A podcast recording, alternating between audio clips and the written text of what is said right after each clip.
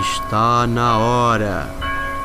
Na hora de ouvir Ring Bell Cast.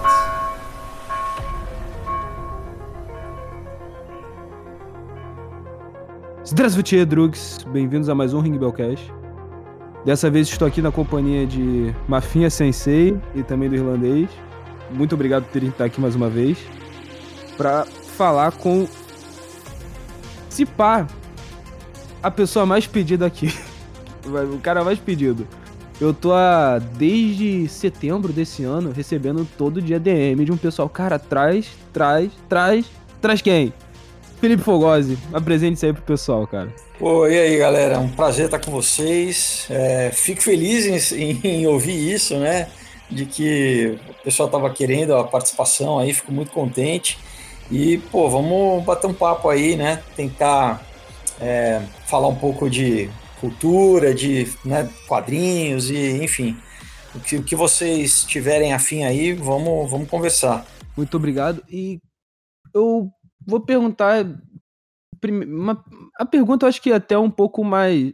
Como foi a sua iniciação com quadrinhos, assim? Tipo, como foi que você leu, que você conheceu os, os quadrinhos? A, se não me engano, chamam de nona arte ou oitava arte, né? Algum, alguns caras mais, mais críticos, assim. Como foi que você teve esse contato inicial, pelo menos? Cara, na infância, como leitor, né? É, eu, eu nasci em 74, então peguei assim, quando eu tava, ainda não era alfabetizado, mas já tinha, né, naquela época, a Ebal, é, tinha, é antes da Abril ainda, Abril Jovem ter a Marvel e a DC, mas você já tinha os quadrinhos é, editados pela Ebal, tinha já tinha Maurício de Souza, é, tinha o Mickey era bastante forte também. Então, meu pai era leitor de quadrinho, né? Ele já, ele já lia quadrinho adulto, Manara, outras coisas, né? Aí já é. É, enfim, ele, ele comprava para mim, né? A gente ia na banca e antes de eu aprender a ler, eu já, eu já, eu já via quadrinho, né? E, e depois, nos anos 80, eu peguei toda essa fase do, da Fênix Negra, né, que muita gente fala que né, uma, um pouquinho uma era de ouro, assim, do, do, do formatinho, né? Então, John Byrne desenhando X-Men com desenho animado, né? Tinha muito anime, que a gente na época não chamava de anime, mas tinha Speed Racer, né? vários desenhos japoneses. É, Safiri, Princesa e o Cavaleiro, tinha o Judoka, Savamu, a Patrulha do Espaço, enfim. E, e, e, e, seriado também, né? Chips, Galáctica, muita cultura pop, né? Eu sempre gostei muito de cultura pop. E era né, uma época diferente do que hoje em dia, né? Que tudo. Primeiro, não tinha internet, né? Então era, e era só os, os canais abertos, não tinha TV a cabo, né? Então. É, mas você esperava, né, cara? Você esperava para tinha aquele horário que eu sabia que ia passar o programa, que eu ficava esperando para assistir, entendeu? Então era uma, era uma outra forma de consumir conteúdo como hoje em dia, né? Que é muito mais, como a galera fala, on demand, né? Que hoje você tem mais o controle de o que, que eu quero ver, a hora que eu quero ver, né? E antigamente era meio diferente. Para complementar, eu sou de. Minha geração é já. É, eu sou mais novo aqui, né? Eu sou de 2001. E eu peguei o finalzinho disso. Peguei, tipo, o, literal, o finalzinho disso, de voltar pra escola, eu acho que meu primeiro, primeiro ano lá no maternal, vendo Dragon Ball, vendo ah, o episódio em si. E para mim hoje, já, se eu já acho impressionante, já fico meio assim, caralho, do de, sabe, ter no final do Dragon Ball Super, se não me engano, teve a transmutação simultânea com o Japão. E é uma parada que para mim eu já fico surpreso e tudo. Eu acho que para vocês aí que são um pouco mais velhos, você falou, né, que já acompanhou um momento, digamos assim, um pouco mais escasso, né, que você tinha que esperar mais quadrinhos, que não tinha talvez tanto e tudo mais, não tinha tanto acesso, não tinha internet para de fácil acesso assim, que, pô, para você deve ser uma parada a, a, loucura, né? Até o fato da gente estar tá gravando esse podcast, né? Pela internet tudo, deve ser. É, então, é essa coisa da tecnologia, né? Tecno, como a tecnologia, ela, ela, de certa forma, altera, muda o nosso comportamento, né? A forma como a gente consome tudo, mas não quer dizer que não tivesse, tinha muito, por exemplo, né? Tinha eu chegava, eu estudava de manhã, eu chegava em casa e tinha, cara, a tarde inteira tinha desenho, né? Tinha desenho na Record, desenho no SBT, né? É, então, eu estudava de manhã, mas de manhã tinha Xuxa, tinha os programas também com desenho, então tinha conteúdo, né? Só que era, era uma forma diferente de você, de você, por exemplo, né? É, tinha a Record, que era uma, uma época antes da Record, né? É, ter sido comprada pela Universal, ela, ela tinha toda era, se não me engano, era às 7h15 da noite, de segunda a sexta, tinha um seriado diferente, entendeu? Então, segunda era, sei lá, era Chips, terça era eh, BJ, que era um caminhoneiro que tinha um macaco, que era muito legal. E tinha seriados assim dos anos 70, sabe, o homem de 6 milhões de dólares e tal. Mas que a gente, cara, você, você delirava, né? Eu era tipo. National Kid. É, já é bem mais antigo, né? É, isso já é mais antigo, já não é Alguém de sua idade, né, irlandês? Pois é, mas não, peraí, mas o Felipe, o Felipe é apenas 10 anos mais velho que a gente. Isso daí já, já é de uma geração, né? Que ainda é, é preto e branco, né? Mas eu, eu, já, já peguei TV a cores, assim. Mas, mas era uma coisa que muita que hoje em dia tem muito reboot, né? Por exemplo, fizeram um reboot do dos chips como filme, fizeram um reboot do Galáctica como seriado, né? Um reboot. Então tem muito reboot desse, desse, desse material do, do final dos anos 70 para os anos 80. Inclusive, por exemplo, né, o pessoal às vezes acha que a, a, né, o universo da Marvel, da DC, é uma coisa recente. Não, né? Eu eu vi Super-Homem no cinema, né, com, com Christopher Reeve, o primeiro. Depois eu vi o Batman, né, do, do, do Tim Burton. Você tinha o seriado do Hulk, que passava na Globo, entendeu? Você tinha é, seriado do Homem-Aranha, você tinha seriado, você tinha um filme do Capitão América, aquele com um capacetão, assim. É, então, né, você tinha o, o, seriado do Batman, cara, que eu adorava, que daí é dos anos 60, né, pra você ter uma ideia, mas a gente via isso no, nos anos 80 e era demais, assim, o seriado, né, do... O bate-escudo, bate de dólares. Não, é um clássico. Então, e hoje, hoje eu entendo, cara, que o que eu faço é, é exatamente a contar história, entendeu? Que era uma coisa que eu, que eu gost, sempre gostei desde pequeno e que eu consumia de formas diferentes. Eu consumia história no quadrinho, consumia história no desenho animado, eu consumia história no filme, eu consumia história no seriado. No fundo, tudo que eu gostava era isso, era história, né? Era, era isso que me gostava quando meu pai me contava história, né? Às vezes para antes de dormir. Então, é, essa questão da história, né? Hoje, hoje, hoje, enfim, mais velho, eu tenho esse entendimento de como o ser humano gosta de história, como né, história faz parte da nossa, na verdade, da gente formar nossa própria identidade, como a gente vê o mundo. A gente conta história meio para entendeu? Faz parte da cultura humana, né? Desde que os índios, né, que o homem pré-histórico sentava em volta da fogueira, a gente conta história exatamente para, vamos dizer assim, é, dar forma ao nosso, ao, ao, nosso mundo, dar sentido ao nosso mundo, né? Então, quando eu era criança, eu, eu tinha um entendimento de criança, né? E daí, quando conforme eu fui é, envelhecendo, daí, sei lá, na, na adolescência, eu, eu, quis fazer um curso de teatro, né? Porque eu, eu já não, não adiantava mais só assistir, né? Eu tinha vontade de participar da história de alguma forma. Tanto que eu tinha, na época, eu morava num condomínio, tinha uns amigos que a gente a gente recriava os filmes que a gente gostava com câmera é, VHS, né? Claro, bem bem tosco, aquela coisa tosqueira, mas assim, era a gente se divertia recriando os filmes que a gente gostava, entendeu? Expandindo o universo. A gente, por exemplo, fazia na época, né, do, do Guerra nas Estrelas, que para mim foi muito influente, né? Hoje a galera chama Star Wars, mas para mim eu cresci Guerra nas Estrelas. Então a gente fazia é, histórias a mais, né? A gente aumentava, expandia, falava, ah, então quem vai? Eu sou o Luke, eu sou o Han Solo, eu sou o Darth Vader e tal. E a gente criava histórias nossas, entendeu? Então, é, daí chegou um momento que eu falei, cara, eu, eu sei lá, eu tenho essa vontade de.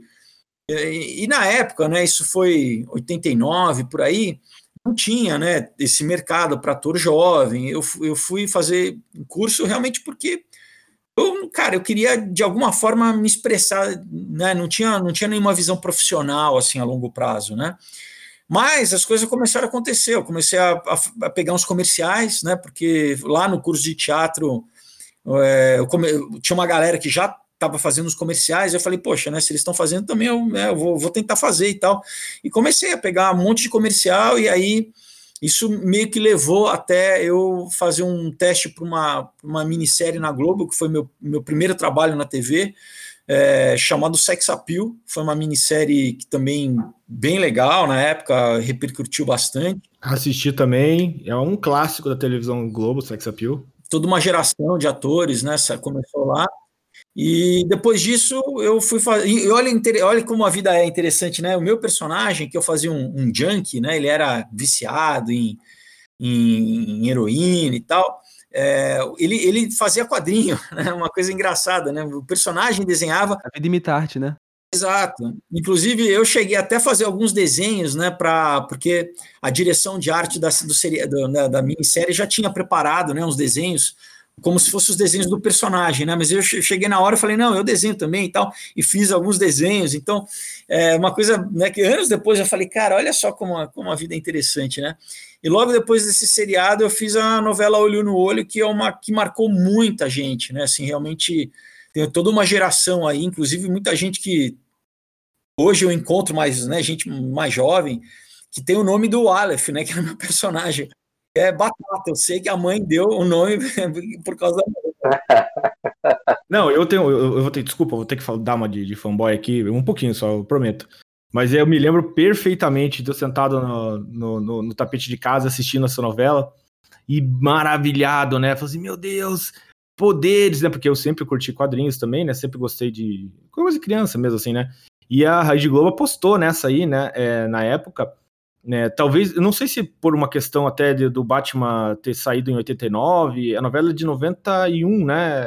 Não, é 93, ela começou em 93 e terminou em 94. Ah, então é mais tarde, né? Mas enfim, eu me lembro certinho que a gente, eu sentado no, no, no tapete da sala e, e, vendo a novela e maravilhado, meu Deus! E ainda com os efeitos especiais, assim, sabe? Puta, era eu sinto muita vontade de saber como rever essa novela, só que a Globo não libera esse material, né? Não tem pra onde. onde... Eu, acho, eu acho que reprisou no Viva, Márcio. Eu, é, eu não sei se reprisou no Viva. Eu sei que tem na, na internet, tem algumas pessoas que chegaram a colocar alguns capítulos ainda de, de gravação VHS. É, e, e, já uma, uma vez um, o pessoal da Globo tinha entrado em contato comigo para fazer uma participação no video show e a moça me falou que era uma, é uma das novelas, são as duas novelas mais pedidas para passar no Vale a Pena Ver de novo, é Olho no Olho e A Gata Comeu, eu não sei porquê, mas ela me fala, são as novelas que não passaram e que todo mundo pede, né? Mas, é, não, eu sei porque eu, né, eu vivi a, a, a foi um, um, momento meio de bitomania, assim, que eu, que eu experienciei, de, de saber, né, cara, a, realmente a, foi uma febre na época, né, e eu acho até por ter sido inovadora, né, em, em questão de efeito, né, que não era uma coisa muito comum em novela, né, é, e eu, eu vendo a minha carreira um pouco, eu dei até sorte, de certa forma, nesse sentido, porque, né, como a gente está conversando aqui, eu, eu gosto desse universo, né, eu gosto de cultura pop, de, enfim, super-herói, de, de, né, de ficção, tudo isso, é, e pude participar em duas novelas que, em, em, em gerações diferentes, tiveram, é, marcaram, né, uma, então, foi nos anos 90 o, o, Olho no Olho, e depois, nos anos 2000, a trilogia dos mutantes, que daí já é uma outra geração, né, que, que também tem essa relação que até hoje, né, que passou, reprisou agora, ano passado, né, reprisou os mutantes, mas muita gente que delira e fala, cara, é a novela que eu cresci assistindo, que eu sou, né? O olho por olho dessa molecada, né? Como foi pra gente e pra essa geração. É, exatamente. Ah, Mutantes também, foi uma febre. Mutantes, até hoje Mutantes é uma febre. A gente vê na internet vários, tem arroba no Twitter, pessoal adora, assim, se, é, é, é, muita gente acha que era por, ah, por os efeitos toscos, o que, mas, cara, tem que lembrar muito que é um tempo é, anterior à febre geral mesmo dos quadrinhos, de, de super-heróis e tal, não, não tinha, assim, a, obviamente foi inspirada nos X-Men, né, a ideia, né, mas, assim, é, não era como é hoje, que é um negócio, assim, que tá para todos os lados, né, o universo Marvel aí.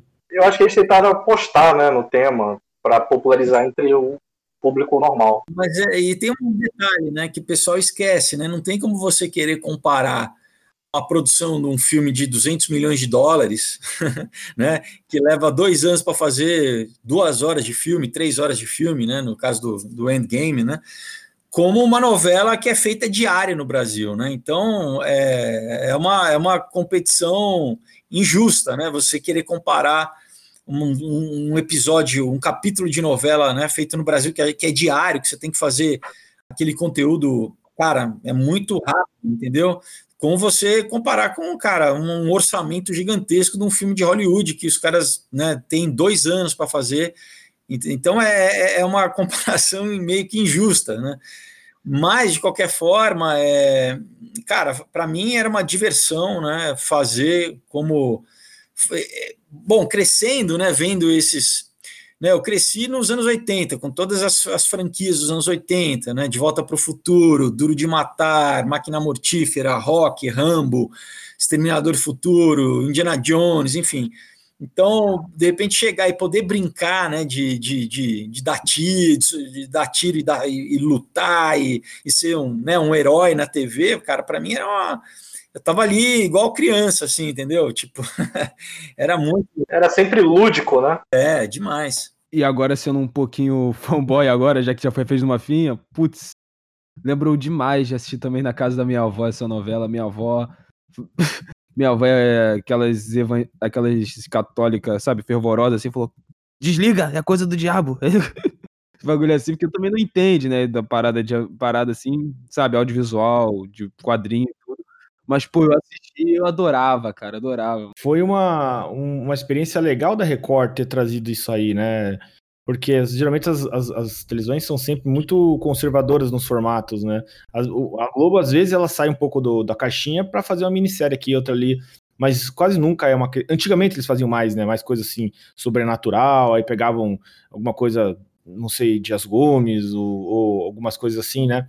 Mas dos anos a novela Vamp é um exemplo. A novela Vamp, puta, a novela Vamp foi um, uma explosão de sucesso. Né? Nossa. Então, é legal você falar, porque o que, o que, que a gente vendo com uma, uma perspectiva um pouco mais ampla, o que o fenômeno que foi acontecendo né, ao longo do, dos anos foi exatamente essa fragmentação da audiência, né?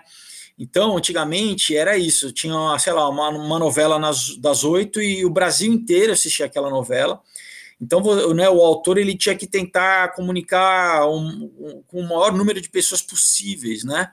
Então, você tem muitas, muitas dessas novelas dos anos 80 que elas são bem gerais, assim, né? E depois, é, cada vez mais foi fragmentando, né? Inclusive, o que a gente vive hoje é exatamente isso, né?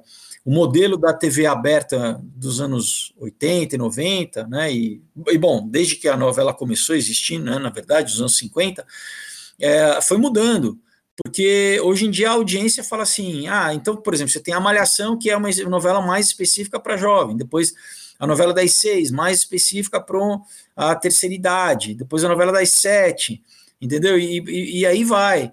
Então, e, e, cada vez mais está tá, né, com, hoje em dia com Netflix e com tudo isso, com né, YouTube, tem muita nova geração, basicamente nem assiste mais TV aberta, né?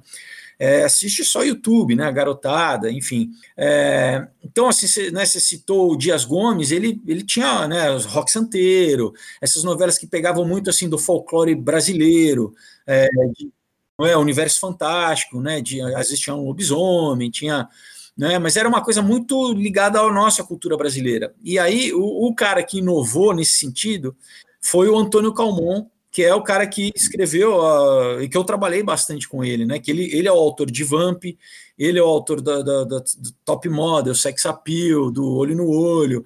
Ele era um cara que ele tinha essa visão na cultura pop americana e tentava eh, fazer isso aqui no Brasil, né? Na verdade, ele, nos anos 80, tinha um seriado que era genial, chamado Armação Ilimitada, que eu cresci assistindo e eu era fã, aonde ele fazia homenagem a um monte de filme. Então, dependendo do episódio, ele fazia uma homenagem ao Highlander, fazia uma homenagem ao, ao James Bond, fazia uma homenagem ao, ao, Tinha um seriado chamado Magnum. Entendeu? Então ele fazia, ele fazia eh, volta e meia ele brincava, fazia essas referências assim a, a, a produtos estrangeiros, né, americanos. O, a, a armação ilimitada, a estética ali da rádio é, é exatamente, até o, o, figurino é exatamente como o Frank Miller colocou no Cavaleiro das Trevas, né? Aqueles quadros over and over colocou no Robocop também, né? Então aquela estética ali, era uma série limitada, era. Nossa, era muito bom. E para mim, né, imagina, eu cresci vendo, era fã, de repente eu fui falei, cara, vou trabalhar com o cara, né? E, enfim, né? Porque daí, é, às vezes, quando você, é, vamos dizer assim, se arrisca a velhinha meio daquela, né? Mas o cara não era mais aquela novela chá com pão, assim, sabe? Aquela novela que é mesmo, mesmo, mesmo dramalhão da mocinha, aquele mesmo enredo da novela, né? Então, claro, não deixa de ser novela, vai ter par romântico, vai ter, mas tem outros elementos que tornam ela diferente, como, por exemplo, a Vamp, né? Como então, de vez em quando, a Globo dava uma arriscada. Teve aquela novela é, Que Rei Sou Eu, que tinha uma coisa meio medieval.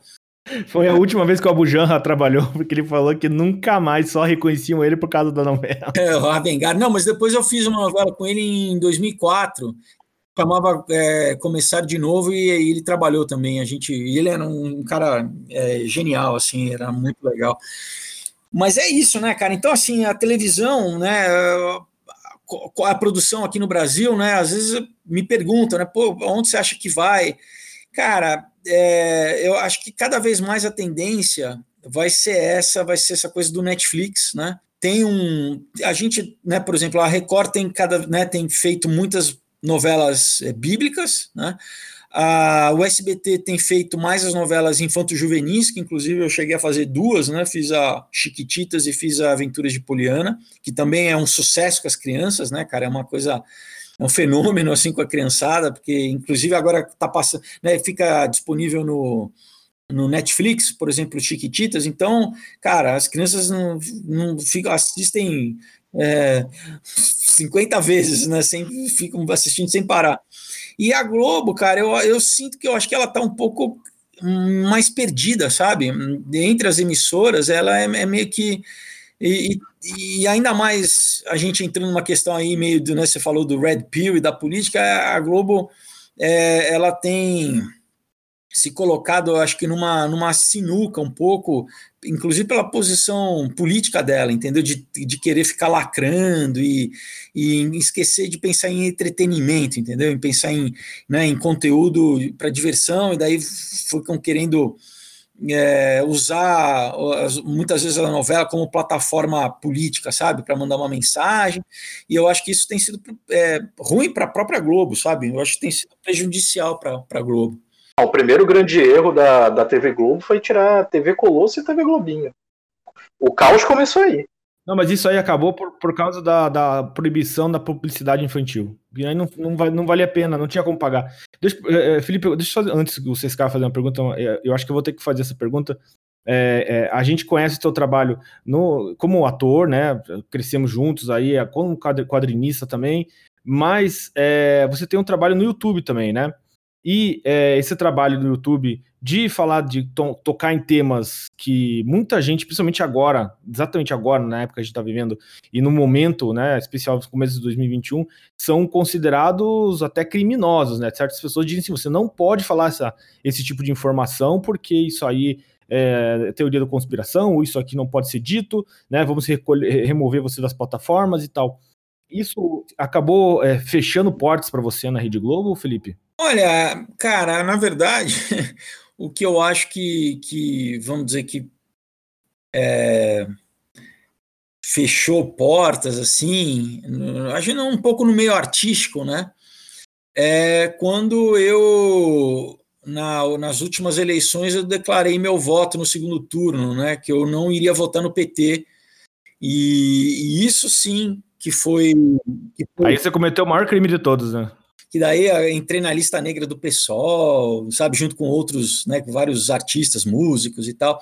E, mas, cara, eu sinceramente não, não me preocupo muito com isso, sabe, porque eu tenho que eu tenho que ter minha consciência tranquila como cidadão, né, cara? Eu, eu claro, eu preciso trabalhar, né? Eu, eu vivo, sou já mais de 30 anos que eu trabalho com arte, né? Sempre trabalhei com arte. Mas é, é, novamente esse estereótipo de ah, então você é artista, você tem que ser de esquerda e você tem que falar amém, mesmo sabendo dos absurdos e do, do, da roubalheira, e ser conivente com isso, porque, sabe, ah, para você é, ganhar o, o crachá do clube, sabe assim? Então, cara, eu não, entendeu? É, é, na época, né, que era, era o Haddad ou Bolsonaro, eu falei, cara, eu não voto mais no PT nunca mais, entendeu? Então, é, e quando né, o cara tentaram matar o cara, eu falei, bom, se tentaram matar o cara é porque tem alguma coisa que o cara vai. O cara tá certo, entendeu? Porque se o crime organizado do Brasil tentou matar o cara, é porque não querem que, né, vão, estão se sentindo ameaçados, é exatamente nesse cara que precisa mudar o, né, o establishment, né? Ele precisa quebrar, quebrar o sistema aí. Então, assim, né, é, não idolatro, acho que todo mundo tem falhas, mas agora é, mil vezes melhor do que seria se entrasse novamente mais um candidato do, do PT, entendeu? Para manter já o. E a gente viu, né, aí ao longo dos anos, é só, é só realmente quem está muito é, identificado pessoalmente, que não consegue ter o um mínimo de, de crítica, entendeu? E, e ver falar assim, o que, que, o que, que eles fizeram em 15 anos, né, cara? De roubar, de, de delapidar o país, de, entendeu? É, cara, é uma, nunca se roubou tanto no mundo. Assim, é, é um caso de corrupção que é estudado mundialmente o que, o que o PT fez no Brasil, né? Ô, Felipe, para mostrar o quanto essa parada foi em dimensões, né? Eu morei um ano com meu tio em Maryland, nos Estados Unidos, e eu lembro que, pô, tinha uma das refinarias ferradas que a Dilma basicamente que desviou lá e tudo, foi em Maryland, que teve um caso e tudo. Então, nos Estados Unidos, a gente, a gente às vezes pega uma má fama de ser também por causa disso. Tipo, são. E já aproveitando o tempo agora para fazer, para fazer mais um adicional que você disse, né?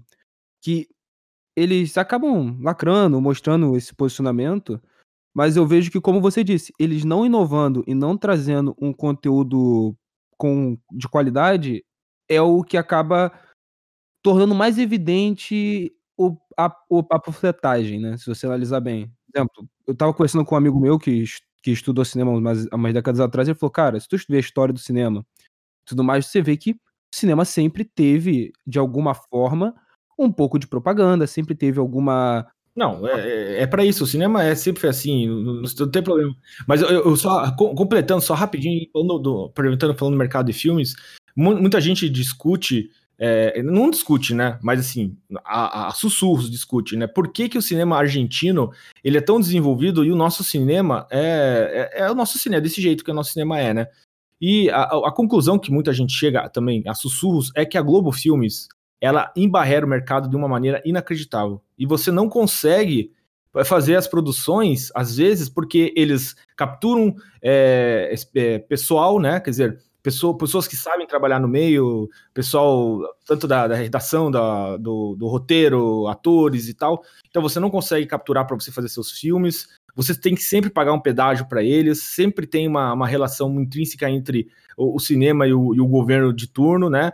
E na, na, Argentina, como não tem uma máquina assim como a Globo, né, tem aqui no Brasil, o cinema é um pouco mais livre e tem é, é mais capilaridade para outras pessoas fazerem suas obras, né? É, não que a gente não tenha autores bons aqui para fazer cinema, o problema é, é realmente o mercado de cinema que está basicamente monopolizado pela Globo Filmes. O que você acha disso aí, Felipe? Eu acho que isso é verdade até um ponto, né? Não é só isso, né? Tem outros, outros elementos também né? na, na questão dessa comparação do cinema argentino com o cinema brasileiro, né? É, mas essa, esse domínio do mercado pela Globo Filmes, realmente, né? Isso depois, vamos dizer assim, do, do, do tal do renascimento do cinema nacional, é verdade, porque não que não houvessem filmes sendo produzidos, né? Muito filme sendo produzido, só que ele não, muitas vezes não tinha distribuição, né? Ele, o, o, filme não era, não tinha o que a, a, vamos dizer assim, a Globo Filmes usava a máquina da Globo para promover os seus filmes, então esses filmes é que acabavam é, ganhando sala, número de sala, porque por exemplo, né, os exibidores, quem tem as, as, redes de cinema, os caras querem ganhar dinheiro, eles não estão preocupados, né, no um filme X, Y, Z, o cara quer, vá, quero qual que é o filme que vai me dar mais lucro, né? E geralmente os filmes que vinham pela Globo Globo Filmes iam dar mais lucro, porque eram os filmes que a Globo ia é, promover na, na, nos seus canais, no, no, nas suas plataformas e tal. Então, durante um tempo ficou muito refém das, das comédias, muito spin-off de, né, de, de programa da Globo, de seriado da Globo, entendeu? Então, ah, se o cara ele era, né, um diretor era da Globo, atores da Globo, entendeu? Então, Então é, é fácil para você, né, para a gente fazer um, sei lá, um levantamento, é só é começar a ver os filmes e ver se a Globo é coprodutora, né? Se, se é Globo Filmes. Então você vê que muitos, né, não todos, mas muitos filmes de sucesso do cinema nacional recente, todos passam pela Globo Filmes exatamente por esse controle de mercado, né? E isso realmente é muito ruim, né? Porque senão você fica aí novamente, né? Tem que é, quem que, quem que manda lá, né? Você tem os, os, os, os, caciques lá que vão dar o aval, falar, ah, não, esse filme é do jeito que a gente quer, é segundo a estética que a gente quer, fala o assunto que a gente quer, entendeu? Então, serve meio que como um, um, é, um, um órgão, não chega a ser uma censura, né? Mas é um, entendeu? Você tem que entrar no esquema, você tem que entrar no esquema para... E claro, né, daí você faz outros filmes que estão por fora e que é, acabam. Né, eu, eu fiz alguns filmes e que, e que, por exemplo, eu fiz um filme de, de terror chamado é, A Percepção do Medo. E esse filme já passou várias vezes em vários canais da TV a cabo, no Space, já passou, eu acho que na Fox. É, mas é uma produção independente, entendeu? Não teve, não teve apoio da Globo, então foi, foi conseguindo assim uma uma, a gente chama de janela, né, no, no, no mundo do cinema, né, uma janela de entrar na TV a cabo por uma demanda desses canais menores, entendeu? Que fazem, né, um, querem ter um tipo de público um pouco mais específico, assim. Mas você faz um filme, você, claro que quer que o teu filme seja visto pelo maior número de pessoas possível. Por exemplo, eu participei de um filme chamado é, como é? é Esqueci, é um filme sobre judô também, com, com, com a Sabrina Sato e o, e o, e o. Esqueci agora o nome, cara. É, mas enfim, ah, com o Caio Castro. O filme, quando a gente fez, né? É, o filme também era independente, mas por ter é, o, o Caio Castro na época. É a grande vitória, né? Grande vitória, exatamente, é, obrigado por ter o Caio Castro, o filme acabou passando várias vezes na Globo. Já passou né, no, tem, lá no domingo, antes do Faustão, já passou em sessão da tarde. Eu acho que basicamente todo ano, desde que foi feito, uma vez por ano, passa na Globo, né? Mas por, por quê? Porque tinha também vários outros atores da Globo, entendeu? Tinha o Domingos, é, que faleceu né, há pouco tempo. Tô ruim de nome, né? Vocês estão vendo que eu tô. O Domingos. Não, mas aqui eu também, eu, eu, eu também sou assim, mas isso aí é, é normal. é o Domingos Montanheiro, aquele que morreu afogado lá, né? Montanheiro, é, Domingos Montanheiro, é, Suzana é, Pires, enfim, tinha vários, vários Tato Gabus Mendes, vários, Globo. Enfim, então ficou com uma cara de Globo, entendeu? Era um, era um filme que tinha, né? Eu, e, e, eu também fiquei anos na Globo, enfim, só a Sabrina Sato que também já passou, era, afinal de contas, ela ficou conhecida pelo BBB, né? Então, sim, sim, ela tem muito trânsito ali, né? Tem um trânsito ali. Então, assim, é, mas é, essa análise, assim, no, aqui no Brasil, realmente dificulta um pouco, e que está mudando, entendeu? Principalmente por causa da Netflix. A Netflix está tá, tá quebrando um pouco isso aí, e vai ter cada vez mais produção, não só para Netflix, mas para para streaming, né? Vai para Amazon Prime, para Apple TV e tal. Então, é, esses serviços aí de, né, de streaming vão, eu acho que é, inclusive, né, com a questão que a gente está vivendo hoje, né, do, do, do coronga aí, é, a própria galera dos, dos cinemas, né, de distribuição de cinema, pessoal, como que a gente vai fazer, né, porque muita gente, né, não, o cinema meio que as pessoas deixaram de ir no cinema, mas não deixaram de consumir é, conteúdo através das, do, dos streamings, né? Então isso é isso é no mundo inteiro, né? Eu meio que do, acompanho um pouco isso, então tem muita gente aí no mundo inteiro repensando essa questão de como que as pessoas vão consumir cinema daqui para frente, né? Ou audiovisual, né? Não só cinema, mas porque essas plataformas dão a possibilidade de, né, de fazer os, as séries, né? Que meio que são grandes, são filmes mais longos, né? Filmes com cinco horas, né, de, de dez episódios, vamos dizer assim. Mas é, eu acho, eu acho, cara, que na verdade quanto mais menos centralizado for, melhor, né? Quanto mais é, plural, né? Quanto mais alternativas, eu acho melhor, porque senão você fica, né? Essa concentração aí de poder e de não só de poder político mesmo, mas de estética também, né? Fica tudo sempre com uma mesma cara, uma mesma cara, os mesmos autores, os mesmos diretores, né? Não dá, não dá é, chance para pessoas, né? Que estão outra, outras outras narrativas, né? Então é, a gente está vivendo aí um momento de transição, né? E completando o que você disse, eu vejo que tem um canal brasileirinho, não sei se você ouviu falar, que eles falaram uma coisa que eu concordo plenamente, que é que sobre a parte, voltando um pouco no assunto lá que você falou da Globo, ah, de que agora eles estão muito querendo passar mensagem, não inovando tanto, não trazendo novos assuntos, não novas coisas, e a perda de, de talvez um pouco de qualidade, por assim dizer, não dos atores, tá? Longe disso, mas, mas principalmente da parte da narrativa e da, da escrita, do, dos roteiros, da direção, você acaba trazendo muito. Você acaba deixando mais evidente, quando não tem a qualidade, que aquilo ali é só um, uma panfletagem. E panfletagem e o interesse que você faz aquele, aquela, aquela história, sabe? A, o objetivo por trás, a narrativa por trás. Se a história em si não for boa, os personagens, o carisma deles, o tema não for atrativo, o que você quer trazer por trás vale de nada.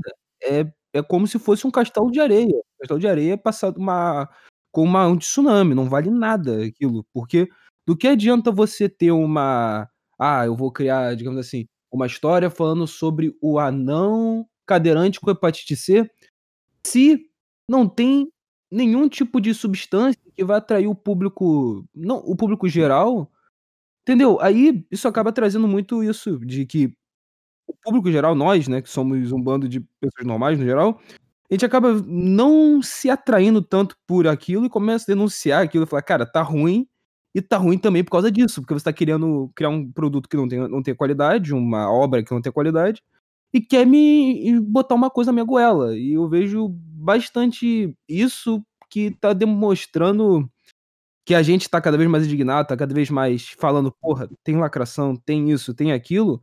Nós vemos cada vez mais a, a falta de qualidade, talvez, nas coisas, porque o pessoal tá muito nessa vibe de vamos apenas falar a ideia XYZ, a pauta que foi brifada, que a gente aqui.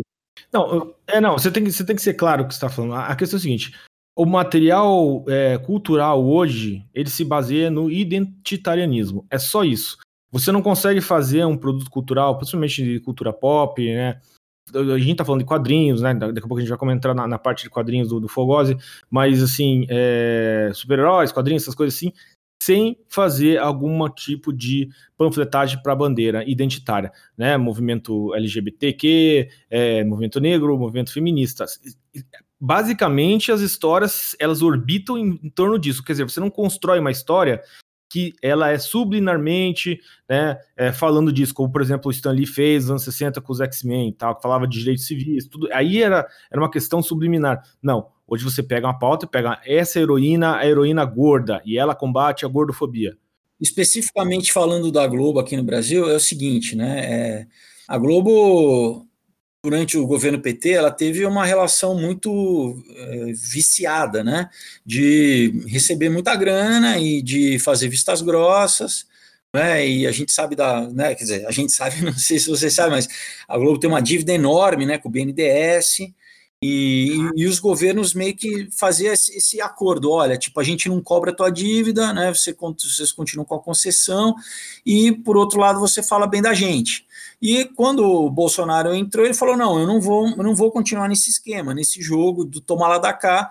Então, imediatamente criou uma indisposição com a Globo, e, e claro que daí a população né, a, Globo, a Globo começou a, a, querer bater no Bolsonaro, a população obviamente começou a ir contra a Globo, né? Então, é, hashtag Globo lixo e tal. Então a Globo falou assim: quem que é a, quem que vai ser a nossa audiência? Quem que vai. A gente vai falar para quem? Para a esquerda, né? Para quem é contra o Bolsonaro. E geralmente é a esquerda que é lacradora. Então, aí, por isso que eu falo que ela se colocou num, numa sinuca de bico, entendeu? Porque ela falou: bom, é, vamos falar aqui esse, esse público, né? Que, que vai né, vai se identificar com a gente ideologicamente, esquecendo da questão né, do artístico. Então ela, sabe, ela falou, ela, eu acho que ela usurpou o artístico, falou, vamos usar o nosso artístico, vamos usar, sabe, o nosso, né, a nossa novela, o nosso seriado como plataforma, sabe, para ficar é, agradando a agenda da esquerda, para agenda, para a esquerda ficar do nosso lado? Porque, né, viu que, que a maioria da população no, no Brasil é conservadora, né, que a maioria da população no Brasil é, gosta de, né, curte tudo, gosta de viver e tal, mas não gosta dessa roubalheira. Então, houve uma divisão, realmente uma divisão é, social, política, cultural, e a Globo ficou se colocou de um lado. Né, e, e, e, daí, por exemplo, daí muita gente fala para mim, né, que como se eu tivesse algum poder nesse sentido, mas não, tem que falar, fazer, falar para eles fazerem mais novela como no SBT. Daí você vê que por que, que as novelas começaram a fazer sucesso, né? É, por quê? Porque era a novela que, que o pai sabia que falava, meu filho, minha, minha filha e meu filho podem assistir porque não vai ter doutrinamento, entendeu? Não vai ter política né, de gênero, não vai ter, sabe? Eu, eu, eu, eles, eu vou estar tranquilo, vai ser uma coisa familiar, vai ser aquela historinha da, né, do e que, que normal, entendeu? Que não vai ter, não vai ter doutrinamento, que a Globo começou, né, para ser defendida pela esquerda, né? Eles falam não, então vamos começar é, a levantar as bandeiras da esquerda, né? A Globo, a Globo faz a Globo faz novela para um público que não existe no Brasil assim em massa. Exato, então, exato. Começou, eles começaram a perceber isso, que eles perderam, eles perderam o, o trem da história, entendeu?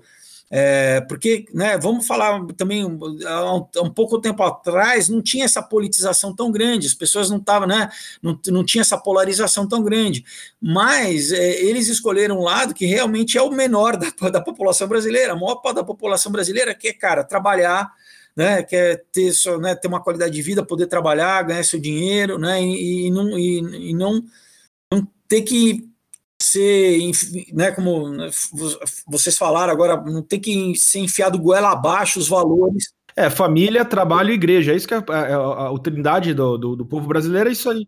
Não, e, e, e, também assim, não sei, evidentemente que acontece com vocês também, mas, cara, vocês querem chegar depois do dia do trabalho, ligar a TV ou, ou assistir uma série ou ler algo e distrair, é passatempo, tá entendendo? É isso, cara. E, e o, o, que acontece que está revoltando as pessoas é justamente isso. É, como a Marfinha falou, enfiar a goela abaixo e a gente não aguenta mais. Então, é isso, né? Quer dizer, você usar né, um, um, produto de entretenimento para ficar querendo doutrinar as pessoas, entendeu? E as pessoas não são idiotas, né? Você chega e fala, ah, cara, não vou ver essa porcaria, entendeu? Você muda de canal, né? Mas agora também tem uma tática que eles, eles utilizam, um, como a Marfinha falou, tem a questão da pauta, para blindar essas obras com relação a, a, críticas. Vou dar um exemplo. Vou dar um exemplo aqui rapidinho. A Angelina Jolie está fazendo um filme, um, até tem um trailer na internet já. O Peter Pan só com atores negros. Ok. Aí o que é que acontece? Se o filme for ruim. É, vão chamar de racista, né? Aí, exatamente. E já está tendo aquele problema racial nos Estados Unidos, toda, toda essa tensão. Ou seja, você não pode mais falar nada. Como, esse, como esse Mulher Maravilha, né? Que eu nem vi, mas, mas todo mundo detonando, falando que o filme é horrível. Mas por quê? Porque isso, porque, ah, não, a gente vai usar entendeu? O personagem para ficar lacrando, entendeu? É, né? Ficar fazendo a nossa política de, do feminismo, blá, blá, blá, e, e, ninguém gosta, acho que nem as mulheres gostam. O filme é ruim. Por quê? Porque, cara, se não adianta, você tem que pensar uma obra pela qualidade da obra em si. Depois, claro, se, se, se vai ter alguma moral, vai ter algum sentido, né?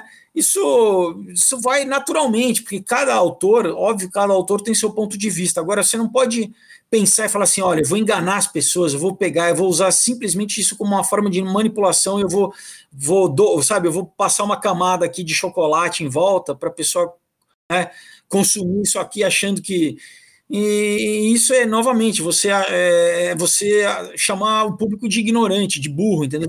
Você tá... Não, mas é literalmente isso que eles fazem. E é um ciclo vicioso, porque é o crítico batendo palma para isso e xingando quando alguém. É só você ir no Rotten Tomatoes. Né? Tem um, um filme que lançou na, na Netflix agora, o, o é, Hillbilly Elegy, né? Que fala sobre Você assistiu esse filme? Um ótimo filme, cara. Um bom filme, assim, não é maravilhoso, mas um. É, o filme é muito bom. Não, e foi, o livro foi um best-seller nos Estados Unidos. E eu fui no, no, no Rotten Tomatoes, tá lá, 90, 88% do, da crítica da, das pessoas gostaram, e lá da, dos críticos, 30 e poucos. Porra, é muita desconexão, né? Mas, cara, por isso que a gente tem que entender que é o seguinte: tem uma minoria no mundo inteiro, não só no Brasil, mas que quer promover essa revolução, cara, cultural, que é uma revolução que envolve cultura, envolve política, envolve tudo, né?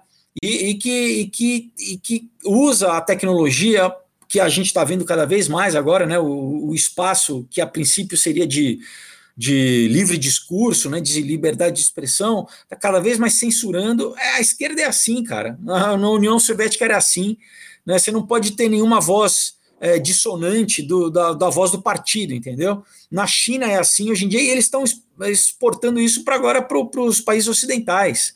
Então eu, eu fico achando gra graça da esquerda que acha, né? Eu namorei uma menina da Estônia, tá? Ela cresceu na União Soviética. Ela me contava coisas que assim, é, eu cheguei aí na, na, lá na Estônia, na capital que é Tallinn, fazer uma, por exemplo, fui fazer um passeio, né, para conhecer lá no centro e tal e um passeio guiado e chegou um, um, lugar que era um, era um morrinho, era uma não, era um morrinho, nada demais. E, e a guia falou assim: ah, aqui era o lugar onde, né, durante a União Soviética, os jovens vinham para trocar fita cassete de música, de rock. Entendeu? Então, a galera que fala, ah, não, eu gosto de cultura, fala assim, então tá, me cita aí uma banda da Coreia do Norte que você gosta. Me cita né, um, um quadrinho da, de Cuba que você gosta?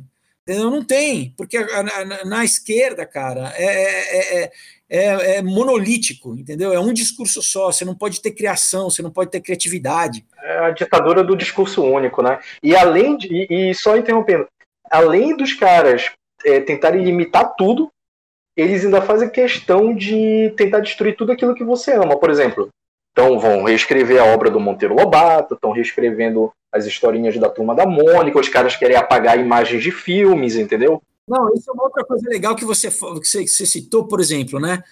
Nada contra, ah, então pô, a gente quer mais personagens femininos. Ótimo, cria. Ah, não, eu vou pegar o Thor, eu vou transformar o Thor em, em mulher. Não! O Thor é o Thor, cara. Né? Ah, eu vou pegar o James Bond, eu vou fazer a James Bonda. Não, cara. James Bond já foi criado, já tem pessoas que são fãs. Não vai mexer naquilo que já foi, já foi feito. Cria, cria um novo.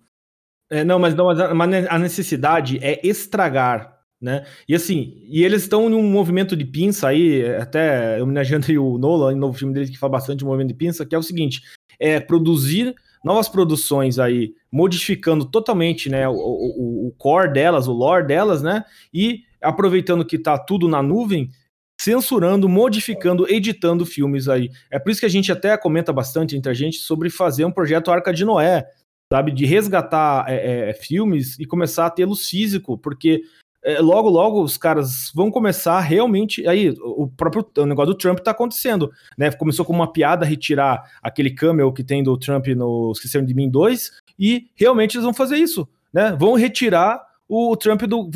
apagar o cara, sabe? É um negócio. Gente, é, é, é, parece que a gente está vivendo uma distopia. Não, a gente está vivendo uma distopia. Mas é isso mesmo, né? Ele fazia, ele trabalhava no Ministério da, da, da Verdade que ficava toda hora é, retificando a história, remo, né? mudando a história, porque é exatamente isso que a esquerda faz. Né? Por isso que eles quebram um monumento, porque se você apaga a história, é, isso foi feito na, na, Rússia, na União Soviética, foi feito na China, né, na, na Revolução Cultural, para as novas gerações perderem qualquer referência histórica, entendeu? Então, qualquer coisa que for doutrinada para eles, eles vão aceitar como verdade, porque você não tem um registro histórico. Isso é muito sério, cara. Isso é um perigo. Mas daí isso para você ver como o pensamento da esquerda é, é, é maligno, cara.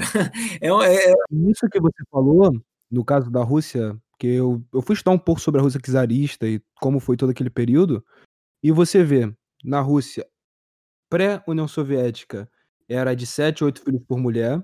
A Rússia ela tinha uma efervescência de, de ah, não só de cientistas, mas até de intelectuais, até de escritores. Dostoiévski é é da época do Império Russo. E todos eles foram mandados pro, pro Gulag, todos eles foram mandados pro campo de extermínio. Sim, claro. Mas o Pol Pot fez a mesma coisa com lá no Camboja também. Matou artistas e jornalistas a rodo. Não, mas isso que eu acho interessante, cara, porque né, é, a gente está falando disso aqui, mas a, a esquerda acha que, que, que eles vão defender a esquerda, é tal do, do idiota útil. Eles estão, né? Ela vai usar até tomar o poder. Quando toma o poder, cara. É o primeiro a ser fuzilado. Exato. Continuando, já saindo um pouco lá do, do assunto, falando sobre a sua nova área da sua carreira, né? Que são os quadrinhos. Que, como se falou, né? Você já desenhava muito tempo atrás. Você falou que desde a escola você desenhava, sempre teve esse contato com os quadrinhos. Como foi isso depois de muitos anos de ator para enveredar para esse campo? Como foi foi um movimento natural? Como foi mais ou menos isso? Então, uh, como eu estava falando, né, eu, eu, inclusive, eu ia prestar vestibular para publicidade, que eu ia querer ser diretor de arte e tal. Então, mas desenhar não é igual andar de bicicleta. Se você não, não, não treina todo dia, você meio que vai perdendo a prática, né? Mas eu sempre continuei escrevendo, entendeu? E, e daí eu fiz faculdade de cinema, é, acabei sempre indo mais para a questão de roteiro, de, da escrita, e né, ganhei o prêmio lá do Ministério da Cultura no ano de 2000. E, e daí fui morar fora, morei em Los Angeles dois anos lá estudando no UCLA, é, cinema também. Quando eu voltei, era 2004, eu comecei a escrever o, o Knock Me Out, né? Eu escrevi o Knock Me Out, que é exatamente uma história que também sobre um brasileiro que mora é, lá no exterior. Então, essa, essa eu, eu, peguei um pouco da minha experiência de você se sentir numa outra cultura, entendeu? De você, apesar da gente achar que, ah, não, eu cresci vendo filme americano, eu, eu entendo a cultura americana, não, não necessariamente, na verdade, só com, acho que quando você realmente mora e você né, experiencia ali o, no dia a dia que você entende realmente a cultura. Então eu queria é, contar isso de alguma forma, né? E eu acabei escolhendo, né? Quando eu pensei, poxa, o que, que o personagem vai fazer, né? Ele, é, eu não queria nada que fosse muito perto de mim, né? Ah, um ator, um músico e tal. Então eu pensei, poxa, um lutador de jiu-jitsu, né? Porque tinha muito já brasileiro que tinha ido para lá. É, abrir academia e tal, então eu falei, vai ser verossímil, né? Tinha já o UFC já existia, mas tinha o Pride na época, era, era o grande né, torneio de MMA e tal. E eu também fiz arte marcial a minha infância inteira, né, até a adolescência, vários tipos de arte marciais. Então era uma coisa que eu sempre gostava, né, gostei desse assunto. Então eu falei, bom, legal, eu vou falar, vou botar esses elementos aqui na história. Então foi o primeiro roteiro que eu escrevi. É, paralelamente eu comecei, eu tive a ideia do Aurora e mas daí já já tive que era uma história que eu tinha que pesquisar muito, né? Porque eu acabei colocando questões de medicina, de física, de astronomia, que me levou alguns anos para escrever. E, foi assim, ao longo dos anos, eu fui, eu fui, vamos dizer, enchendo a minha gaveta de roteiros de cinema, né? Eu estava sempre escrevendo para cinema. Escrevi o Comunhão em 2006, né? E fui escrevendo, escrevendo. Aí, quando foi em 2009, que eu, a primeira vez que eu, que eu pensei, falei, poxa, né? É, eu, eu tô aqui, não estou conseguindo ainda produzir, né? Porque todas as dificuldades que a gente falou do cinema nacional, de você conseguir, né, é caro pra caramba fazer cinema e tal. Eu falei, poxa, por que de repente será que eu não consigo, não consigo adaptar para quadrinho, já que tem, né, tanta adaptação do, do quadrinho para cinema, né? Por que, que eu não, não tento fazer o contrário? Só que na época ainda não existiam uma série de ferramentas que anos depois passaram a existir que facilitaram muito. Por, por, exemplo, o financiamento coletivo, né, Catarse. Ainda não tinha essa cena tão tão uh, aquecida do quadrinho nacional, né? Sempre teve, óbvio, quadrinistas, mas com as feiras, com o CCXP, né? Com então é, eu ainda em 2009 não não rolou, né? Eu não consegui produzir e daí foi só em 2014, né? Cinco anos depois que finalmente eu consegui, vamos dizer, encontrar o caminho das pedras de né, de, de produzir, de, de fechar uma equipe, de, né, de contratar é, desenhista, colorista, arte finalista e tal, e, e foi esse processo. Fiz o, né, o Catarse para o Aurora em 2014 e lancei em 2015, e foi aí minha primeira experiência, foi muito legal a recepção do público, de crítica, assim, sabe, é, superou a minha expectativa, na verdade, talvez porque a minha formação ser do cinema, né, todos os meus quadrinhos, eles têm essa essa, essa cara de muito forte de cinema, assim, sabe? A narrativa é muito próxima do cinema. E, então, muita gente que nunca tinha lido quadrinho na vida, né, que às vezes, por exemplo, na CCXP, eu fui em todas, né, até ano passado, que foi de, é, virtual, né, mas eu fui em todas. Muita gente que me reconhecia, né, ah, o, né, o Felipe da novela e tal, sei lá, vou comprar um quadrinho para experimentar, né, e a pessoa acabava gostando, entendeu, de quadrinho, da linguagem do quadrinho. É, então isso me animou a começar a fazer isso com os outros roteiros que eu já tinha guardado, né? Então depois eu que eu lancei em seguida do Aurora foi o Comunhão em 2017, que daí é um, já é uma história totalmente diferente, é um, é, um, é um thriller de suspense com terror psicológico, mas decapitação, tem canibalismo, bicho pega. E, e depois eu lancei em 2018 um, um, outro dia, né, que foi, foi 18 anos depois que eu tinha escrito como peça de teatro, né? É, lancei como quadrinho, também que, uma, o pessoal gosta demais da história, né? Uma história muito legal, é de um jovem que se envolve com drogas, ele morre, ele encontra a morte e ela leva ele a revisitar o passado em todos os momentos decisivos da vida dele, ele tem que repensar as escolhas dele, as amizades, e, tem, e aborda um pouco essa questão também de, de droga, de sexo, de política, de lacração, tudo isso. E em 2019 eu lancei a continuação do Aurora, o Caos, né, que aí a gente fala de sociedades secretas, de nova ordem mundial, é, um monte de coisa que não é teoria, mas é conspiração de verdade. Então, muita, muita coisa realmente eu, eu coloco na história aí para é, informação que né, eu acho que você tem que primeiro novamente divertir, tem que ser emocionante, mas é legal passar também uma informação aí que as pessoas talvez de outra forma não não não teriam contato com ela, e daí a partir daí, de repente, elas vão ter curiosidade de pesquisar por si só. É, e ano passado eu lancei o Knock Me Out, né, que também né, foi uma história que eu queria há muitos anos né, lançar, e agora estou produzindo a última parte da, do Aurora, da trilogia, vai ser uma trilogia, né, eu vou poder falar que eu tenho uma trilogia na minha vida, que eu fiz uma trilogia, para lançar esse ano ainda, né? Acho que vou fazer catarse ainda. Eu estou pensando em de repente é, março, abril por aí, eu devo lançar a campanha, né? Inclusive já convido aí os ouvintes, todo mundo ficar de antena ligada para participar, né? E com eu acho que eu devo lançar aí, sei lá, segundo semestre com certeza, talvez outubro, novembro. Aí eu, eu encerro a trilogia do, do Aurora que comecei é, em 2014 produzindo, mas que eu comecei escrevendo em 2004, né? Então, são anos aí de, né, de, de, de projeto que, que é muito legal, assim, para mim, ver a conclusão, né? Depois de anos, a coisa se concluindo.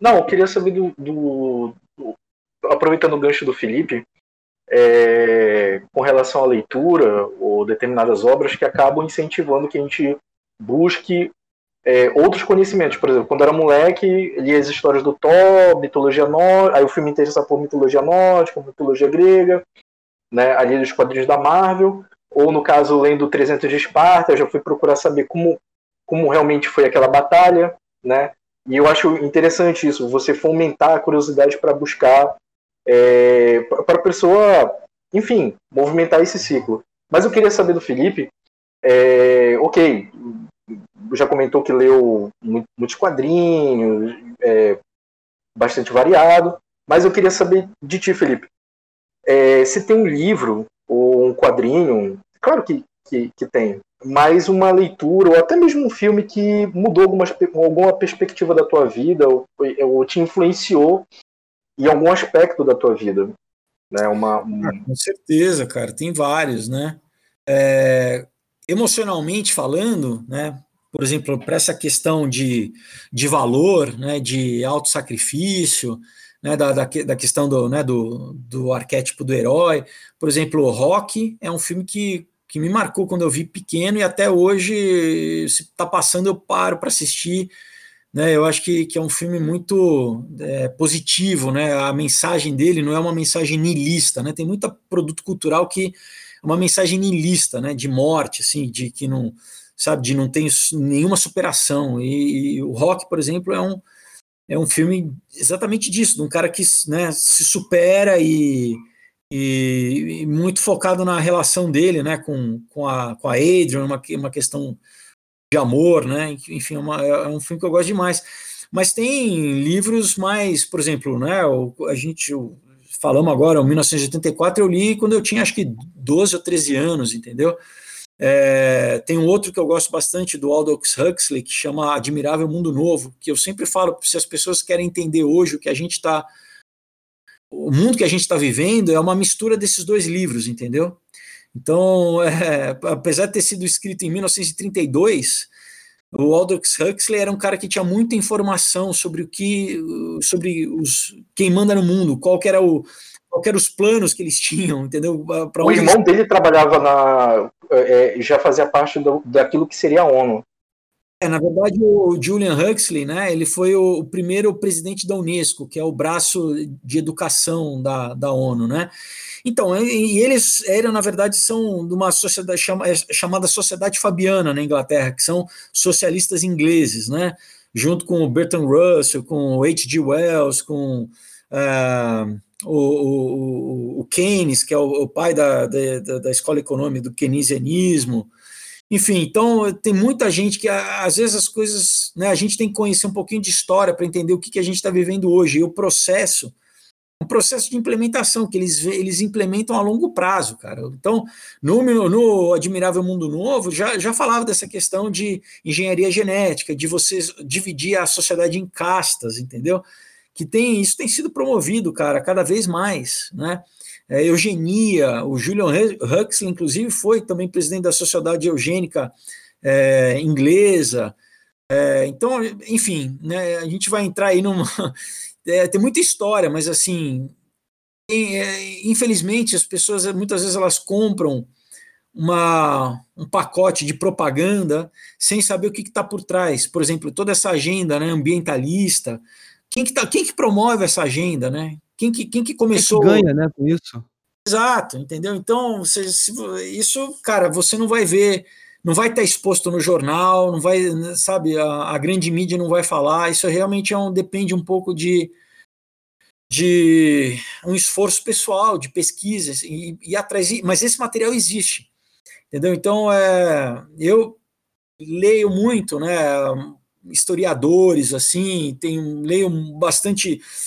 É, sociologia, antropologia e, e exatamente para ter informação de que eu sei que eu não vou ter, entendeu? No, na mídia, por exemplo, né? ou na internet. Quer dizer, até, até tem alguns, né, algumas opções aí hoje em dia na, na internet é, e, e, o que eu tento fazer no meu canal é, é exatamente isso, assim, é, é, é, é passar para as pessoas esse conteúdo que, né, talvez até por eu falar bem inglês, eu leio inglês, assim, tem muito material que não chega aqui no Brasil, mesmo de literatura, né? Então, é conseguir passar para as pessoas um, um, uma informação que, novamente, elas não teriam ah, através, sei lá, da, do, das fontes normais, né? Ou que são controladas exatamente por esses, né, por esses grandes grupos, né? Tem muitos interesses aí que que é isso, é quem controla a narrativa, né? Quem que, quem que molda a, a visão de mundo e apresenta para as pessoas, e daí as pessoas elas reagem emo, emo, emocionalmente segundo essas informações que elas consomem, mas elas muitas vezes não param para pensar e falam, poxa, mas quem que está falando isso? Quem que, né? Qual que é né, qual que é a narrativa né, que está que tá por trás disso? Quem está se beneficiando? E, cara, cada vez mais a gente tem que ter essa visão crítica, assim, porque senão a gente vai ser facilmente enganado, né? Imagina isso, estou falando sem, sem, fora a questão tecnológica, né? De deepfake, de algoritmo, cada vez mais, sabe? É, eu vejo isso em breve, cara. As pessoas literalmente você vai ter um, sei lá, um político e vai ter um deepfake do político e, e as pessoas vão preferir acreditar num, numa notícia falsa de um deepfake, de um algoritmo, do que mesmo se o, o, o, o, a pessoa fala assim, não, mas eu não falei, não foi, falar, ah, não, falou sim, você agora não está querendo falar, porque aquilo foi, foi digitalmente feito, né? Então, uhum. cara, é bom. Você, né, todo mundo aqui deve ter lembrado do, Mandalorian agora, do, do Luke Skywalker ali feito. Então, sim, sim, sim. Inclusive, a gente falou disso ontem. Inclusive, a gente fez um podcast com o Mafinha falando disso aí. Então, agora isso vai ser, cara, infelizmente, é, que é assustador, isso vai, inclusive no, no meu canal, né, essa segunda agora eu falei, né, de um, uma matéria lá, lá de fora falando que os deepfakes saíram do mundo da pornografia e estão entrando no mundo da política. E isso é muito sério, porque aonde que as pessoas vão basear né, a, a crença delas, assim, qual que é a verdade que elas vão acreditar? Entendeu? Então, quem, quem, quem que vai ter esse poder aí de determinar o que, que é verdade e o que, que é mentira? Né? Então é muito sério, cara. É, é, o momento que a gente está vivendo é muito sério. E esse lance do deepfake aí, só aproveitando, é, eu lembro que começou com aquele lance de holograma, a galera ia assistir um show, o holograma teve do Renato Russo, acho que se não me engano lá em Brasília, eu não sei onde foi, que eu tenho certeza que se o Renato Russo pudesse sair do túmulo, ele ia xingar todo mundo. Entendeu? Mas já começou por aí. É, não, tem toda uma questão ética agora, né? Que também, a, por exemplo, o próprio Facebook tem uma tecnologia de né, a matéria meio bombástica, assim como, é, como é, trazer as pessoas do, do túmulo. Na verdade, é usar um chatbot para pegar tudo que todas as informações que a pessoa ao longo dos anos né, deu para os algoritmos do Facebook e reconstituir a pessoa, inclusive a fala da pessoa, né, o rosto da pessoa. Mas você tem uma questão ética enorme aí. Fala assim, bom, quem que, quem que, quem que deu, quem que permitiu, né? Aí que tá, será que você, quando você assina lá os termos de, né, de, de uso, para você poder, você já está, sem querer, você está abrindo mão da tua identidade, cara, para a companhia, que depois que você falecer, os caras vão poder te usar ou, pra, ou, ou comercialmente, ou, entendeu? Né, quem, os parentes vão poder ir contra a empresa, falar, não, peraí, a gente não quer, a, sabe, ver a identidade da, da, nossa avó ou da nossa mãe sendo usada por você, entendeu? Então, cara, é, a gente ainda não, não é, vamos, a sociedade ainda não, não parou para pensar nos desdobramentos, cara, isso é muito sério, é muito sério. Não, o artista vai virar uma propriedade intelectual, né, de uma grande companhia, né? Logo, logo, o cara vai, vai vender. Eu, eu, eu vendo para vocês os meus direitos de personalidade. Né? E aí eles vão poder colocar o cara. Né, se imagina poder fazer um, um, um Han Solo para sempre, assim, no Star Wars. Exato. Mas, mas, cara, ele, eu, eu posso falar, eles já estão pensando nisso. Eles já estão pensando nisso, entendeu? de você, ah, então eu vou fazer parte da, da, do universo Marvel, ah, tá bom, mas ó, tem essa cláusula aqui que a gente vai poder usar a sua fisionomia depois, hum, entendeu? É praticamente vender a alma, né? É, basicamente, basicamente. É exatamente isso. É, o cara vai lá e conversa com o Mephistófeles, pronto. É exatamente isso aí, você está vendo exatamente isso, você está vendendo sua alma. É literalmente isso aí. Não é à toa que ah, os índios é, americanos antigos, até os próprios índios aqui, tinham medo do espelho que, e da fotografia porque roubava a alma deles. É exatamente isso aí. Né? É, é, as pessoas vendendo sua alma. E assim, quem. Eu, eu, eu sou um cara que. Eu sou muito chapéu de alumínio, né? Todo mundo sabe aqui. Eu vejo o canal do Fogose, adoro, por exemplo.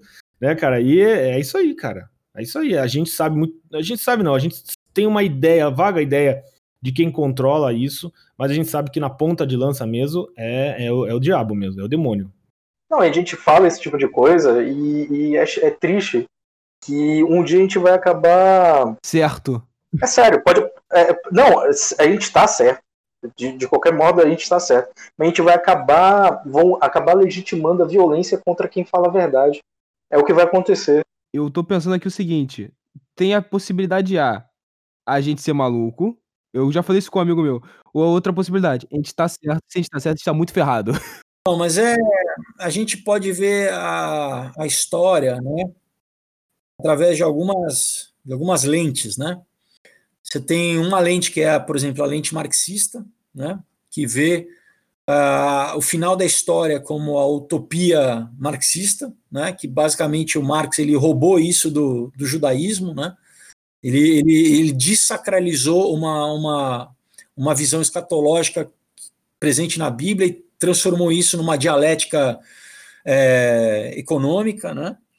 E você você tem a, a, a cristã, né? A judaico-cristã, que é exatamente esse final dos tempos, né? Que depois desse final dos, acerto de contas vai ter um um, né, um, o que a Bíblia chama de do milênio, novos céus e nova, e nova terra, né?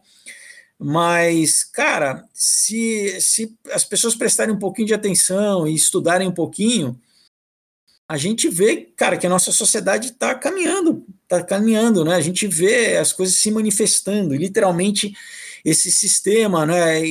Inclusive através da tecnologia, né? De, de totalitário, entendeu? Que é o, a, preparando para um, um, líder mundial, né? Onde não vai ter, a gente falou aqui, né? Não vai ter nenhuma possibilidade de, de, de, de uma dissidência, né? Não vai, ninguém vai poder ou, ou, a pessoa vai ter, vai, vai jurar, né, é, fidelidade a esse líder, né? E isso vai vai estar tá ligado com uma questão espiritual aí, né?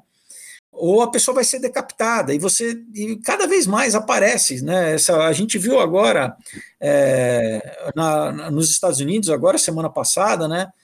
Essa essa essa, essa bandeira né, falsa, essa false flag aí é, do, do Capitólio para demonizar os conservadores. Né? Na verdade, também a maioria da população americana é conservadora. Então é o que? Para demonizar, para eles terem um argumento contra. Né? Enquanto, enquanto o ano passado inteiro, durante meses, quebraram, mataram, botaram fogo, né? e, e, e ninguém falou nada, a mídia não falou nada, a mídia em nenhum momento condenou os próprios democratas, né, os, a esquerda americana, o tempo inteiro falando, não, isso é uma manifestação é, falavam pacífica, né, justificada e tal. É, agora, por, porque né, houveram os agentes provocadores ali que entraram e, lá no Capitólio, enquanto milhões de pessoas na rua estavam totalmente pacíficas e tal, já inverteram a narrativa e falam, então, a gente tem que ir atrás de todo mundo, entendeu? Então é isso, cara, é, é esse, a gente está vendo esse sistema aí que a, né, a Bíblia chama do sistema da besta. Palma para os protestos do do, do Black Lives Matter destruindo. Porque, assim, uma coisa. Não que eu, eu, eu apoie destruição lá, os caras destroem prédio do governo. Eu, eu, sinceramente, até nem ligo muito. Nunca, nem aqui no Brasil eu liguei com os caras de esquerda faziam isso. Mas uma coisa é destruir o patrimônio do governo, e outra que nem os caras do Black Lives Matter que destruíam a, a lojinha do tiozinho, né? Na vendinha lá. Negros, na grande parte das vezes. É, de qualquer forma, cara, a gente tem que entender que quem manda não são, não são nem os políticos, é quem está por trás dos políticos. Né? Os políticos são testa de ferro, né? Os caras, não que eles sejam bonzinhos, né? Eles estão ali em coluio, mas quem está por trás, cara, é quem é quem está determinando essas políticas, né? Quem quem está, é, sabe, patrocinando o grupo revolucionário, quem está, é, então, novamente, né? A mesma coisa que aconteceu na União antes de existir a União Soviética, né? Quem, quem patrocinou os estudos do Lenin? Sim, foram os banqueiros, né? O Lenin, o Lenin saiu da, da Alemanha para a Rússia eh, em trem com ouro, cara, dos banqueiros alemães. E o, o Trotsky da, de Nova York, é, o, cara chamado Jacob Schiff, tem um livro chamado é, Wall Street and the Bolshevik Revolution, do Anthony Sutton. É, entendeu? Então, só que é o quê? O cara que, que bota a camisa do Che Guevara e que ele fala, né? Ele acha que ele está defendendo, na verdade, ele está ele tá fazendo. Ele está protegendo o cara que, tá, que vai escravizar ele. Entendeu? Isso que a esquerda não entendeu ainda, né? Ela está ela tá sendo simplesmente manipulada pelos banqueiros. Ah, não, a gente é contra o capitalismo. Cara, você está fazendo, você está obedecendo os maiores capitalistas. Exatamente, é, exato, os, os metacapitalistas aí no mundo. Você está concordando, você está indo de você tá indo de antemão, você tá concordando com o cara que fala que é revolucionário contra o sistema e tudo, ele tá literalmente indo contra as ideias da favor das ideias do dono da Nestlé, multibilionário.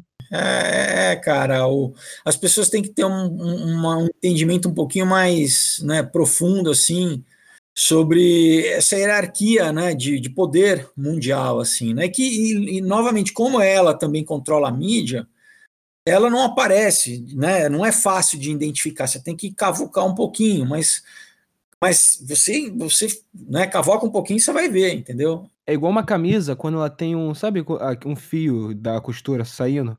Você começa a puxar esse fio. Aí quando você vê já não tem mais a camisa, porque que vai muito longe. Mas voltando um pouquinho da questão dos quadrinhos, eu até falei isso com o irlandês uma vez, que é que eu vejo que os quadrinhos hoje em dia, principalmente das grandes, né, da Marvel e da DC, eles estão, devido a essa questão muito ideológica, estão perdendo bastante de sua qualidade. Eu até falei com ele, né, que, cara, hoje em dia, a gente tem que ir mais em autores independentes, fora do eixo, fora do eixo, ver os escritores nacionais, você, aí já falou também com o Luciano Cunha, outro cara. Desculpa, tem rapidinho, vocês cabem Você, você Fogosi, você fala com o Luciano Cunha? Porque o Luciano também é um cara conservador também. É, eu, eu, quer dizer, eu não, eu não, perguntei se você é conservador, né, Felipe? Mas eu, eu pressupus, né? E, e assim, aí é, eu queria saber se vocês têm um, uma certa conversa, porque a gente, eu ach, acharia útil, sabe, né, ter esse contato, né? Não, não, sim, eu conheço o Luciano, a gente já conversou várias vezes. Aqui ele, ele toca os projetos dele eu toco os meus projetos, né? Mas ele é um cara também que tem se levantado aí, né? Ele é um cara que, na verdade, ele meio que acordou, né? Porque ele é um cara que a, a galerinha da esquerda adorava ele, e quando ele acordou, de repente o, o pessoal começou a, a execrar ele, né? Mas por isso, cara, existe realmente uma, uma doutrinação cultural, né, cara? Então, é, enquanto o pessoal né, tiver identificado com essa eles acham, ah, não, é esquerda, cara, é o sexo, drogas e rock and roll, a gente é rebelde, a gente é revolucionário, gente, é, essa, principalmente né, o pessoal quando você é mais jovem, né, essa empolgação do, né, do não, agora quem, quem manda sou eu, entendeu, né? É, às vezes o, o adolescente ali está afirmando a sua a sua identidade, né? Tá fazendo ali. E é esse momento que, que os caras aproveitam, principalmente na entrada na universidade, os primeiros anos na universidade, para fazer a cabeça, entendeu? Do cara e da menina, né? E às vezes demora anos para a ficha cair, a pessoa, quando cai, né? Porque às vezes não, às vezes não cai, né?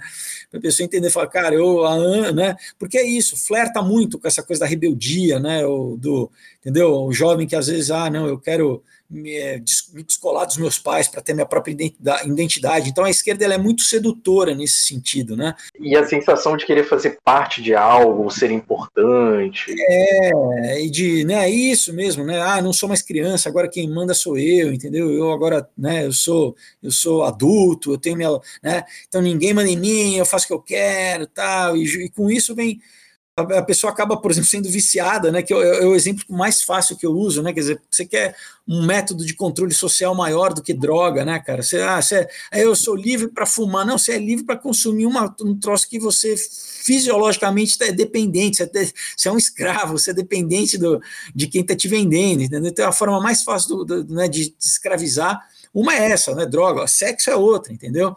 É isso, quando você vai estudar, né, ao longo da história é usado, né? Por exemplo, o Império Inglês usou isso na China, né? Durante a Guerra do Ópio, eles é, é, é, drogaram a sociedade chinesa, né? Deixaram eles dependentes. Por quê, cara? Você controla, entendeu?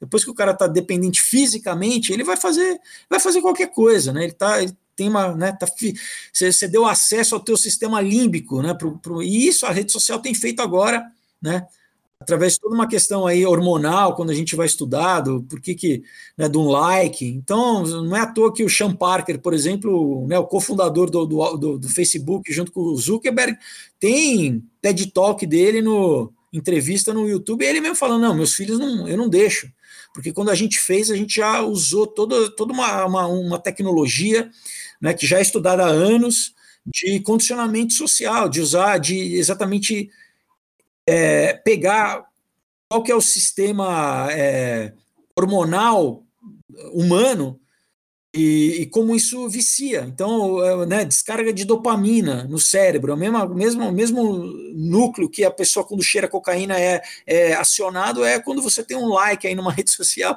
Então, parece que não, mas é uma pequena descarga, entendeu? Então, os caras sabiam o poder que eles iriam ter de, de, de a, a, né, a, palavra que o pessoal gosta de falar é fidelizar. Não é fidelizar, é escravizar, deixar as pessoas dependentes, inclusive fisicamente. Não sei se vocês sabem, na, na, Coreia e no Japão tem clínica as pessoas largarem rede social, tem clínica de, de recuperação, gente viciada, a pessoa tem a pessoa, a pessoa tem delírio tremem, assim, ela, sabe, ela sente fisicamente a, se ela não está com o celular na mão, entendeu? Então é louco, cara. Isso.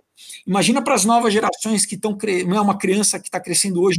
É, eu vejo criança com smartphone, cara. Exato, cara. É, é imagina o que, que isso vai produzir no, no, cérebro dela, o cérebro informação.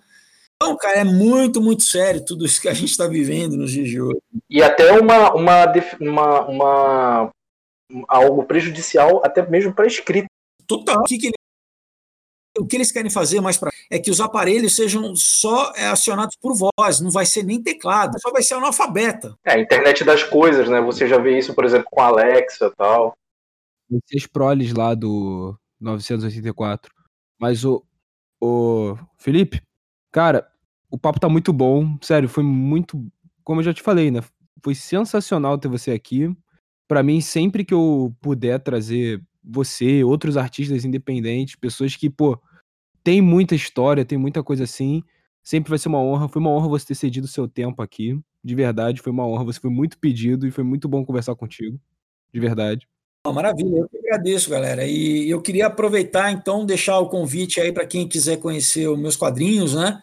Primeiro, né, pessoal, não compre na Amazon, né? Não, não ajude mais o Jeff Bezos, que ele já tem muito dinheiro. Compra comigo. E é facinho, é só entrar no, no Facebook, eu tenho uma página do Aurora HQ, tá? Aurora HQ, HQ de História em Quadrinho, tudo junto. Então manda uma mensagem lá, ou pelo meu Instagram, que é arroba Felipe manda um direct, e eu passo os detalhes como eu envio para vocês, uma dedicatória, tá? Chega em qualquer estado do Brasil, outros países também. Então vai ser muito bacana vocês conhecerem aí os quadrinhos e também tem o, o canal lá no YouTube, quem quiser dar uma olhada é, é o meu nome mesmo. E, enfim, então é isso aí. Eu que agradeço. Muito obrigado. Eu, para mim é, é muito para mim é muito bom gravar isso, que como eu até tinha falado, né, que hoje agora é o momento da gente sair do, dos, da, digamos assim, do mainstream e ir para e pro, e para quem realmente está fazendo coisas diferentes, está fazendo novas histórias, está fazendo com novas perspectivas e inovando de fato. E, pô, ter você aqui foi incrível. É, eu, como eu falei, né? Eu, do meu ponto de vista aqui, eu, eu me lembro que é. Vou, vou, ter que falar de novo, desculpa, mas eu era tão fã da novela e agora o, o personagem principal da novela, que é o mais amei na minha vida, tô conversando com ele, tô muito feliz, cara. Eu, poucas vezes eu tenho esse momento de fanboy, mas hoje eu tô muito feliz, cara. Felipe, muito obrigado mesmo, viu, cara?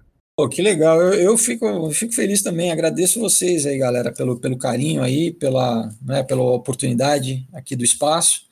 E é isso aí, vamos continuar né, no, lutando o nosso bom combate aí contra as forças do mal. e, ouvintes, Drugs, aliás, isso é em russo, tá? Né? Russo, mas não sou espião da KGB. Mas, Drugs, ouvintes, muito obrigado a todo mundo por ter ouvido aqui. Muito obrigado por terem pedido o Felipe e, e por terem, querendo ou não, fazer o projeto continuar a dar certo, continuar vindo. A gente chegou no top 3 do, do aplicativo da Amazon de streaming de podcast. Tá fora os outros rankings, como do Spotify, da Apple. Muito obrigado por sempre estarem conosco. Compartilhe esse podcast com todos os fãs de quadrinho que vocês conhecerem, com todas as pessoas, de todas as formas possíveis. Pelo menos para três amigos, tenta compartilhar, para o pessoal ouvir também. No, siga a gente, se você está ouvindo aqui por outras formas, achou aqui. Siga a gente no, no Instagram, arroba Ringebel, e no Twitter, que é Ringebel também. E quiser mandar um e-mail, sugerir convidados, é por lá, e-mail é ringbellcastoficial.gmail.com e como o Felipe já falou, sigam o canal do Felipe para as informações, para os vídeos que ele faz e caso quiserem ter contato para adquirir os quadrinhos, é tanto é pelas duas páginas dele, tanto do Facebook quanto do Instagram. E é isso. Fora também, pô, o Mafinha e o irlandês aqui, pô, Mafinha, o meu mestre de podcast assim, né, que muito obrigado por ter também cedido seu tempo para estar aqui. É isso, tamo junto, cara, tamo junto. Então sabe que a gente tá aí junto nessa aí, todos aí o pessoal do YouTube, o pessoal dos podcasts também, a gente que é conservador, a gente que é de direita aí, a gente tá sempre é, unido aí, porque se a gente fizer pela gente, ninguém vai fazer, né, cara? Pô, nós somos, nós somos os verdadeiros punks, cara. Os punks do bem, né, no caso. Mas é isso, pessoal. Muito obrigado a todos. Fiquem com Deus e tchau.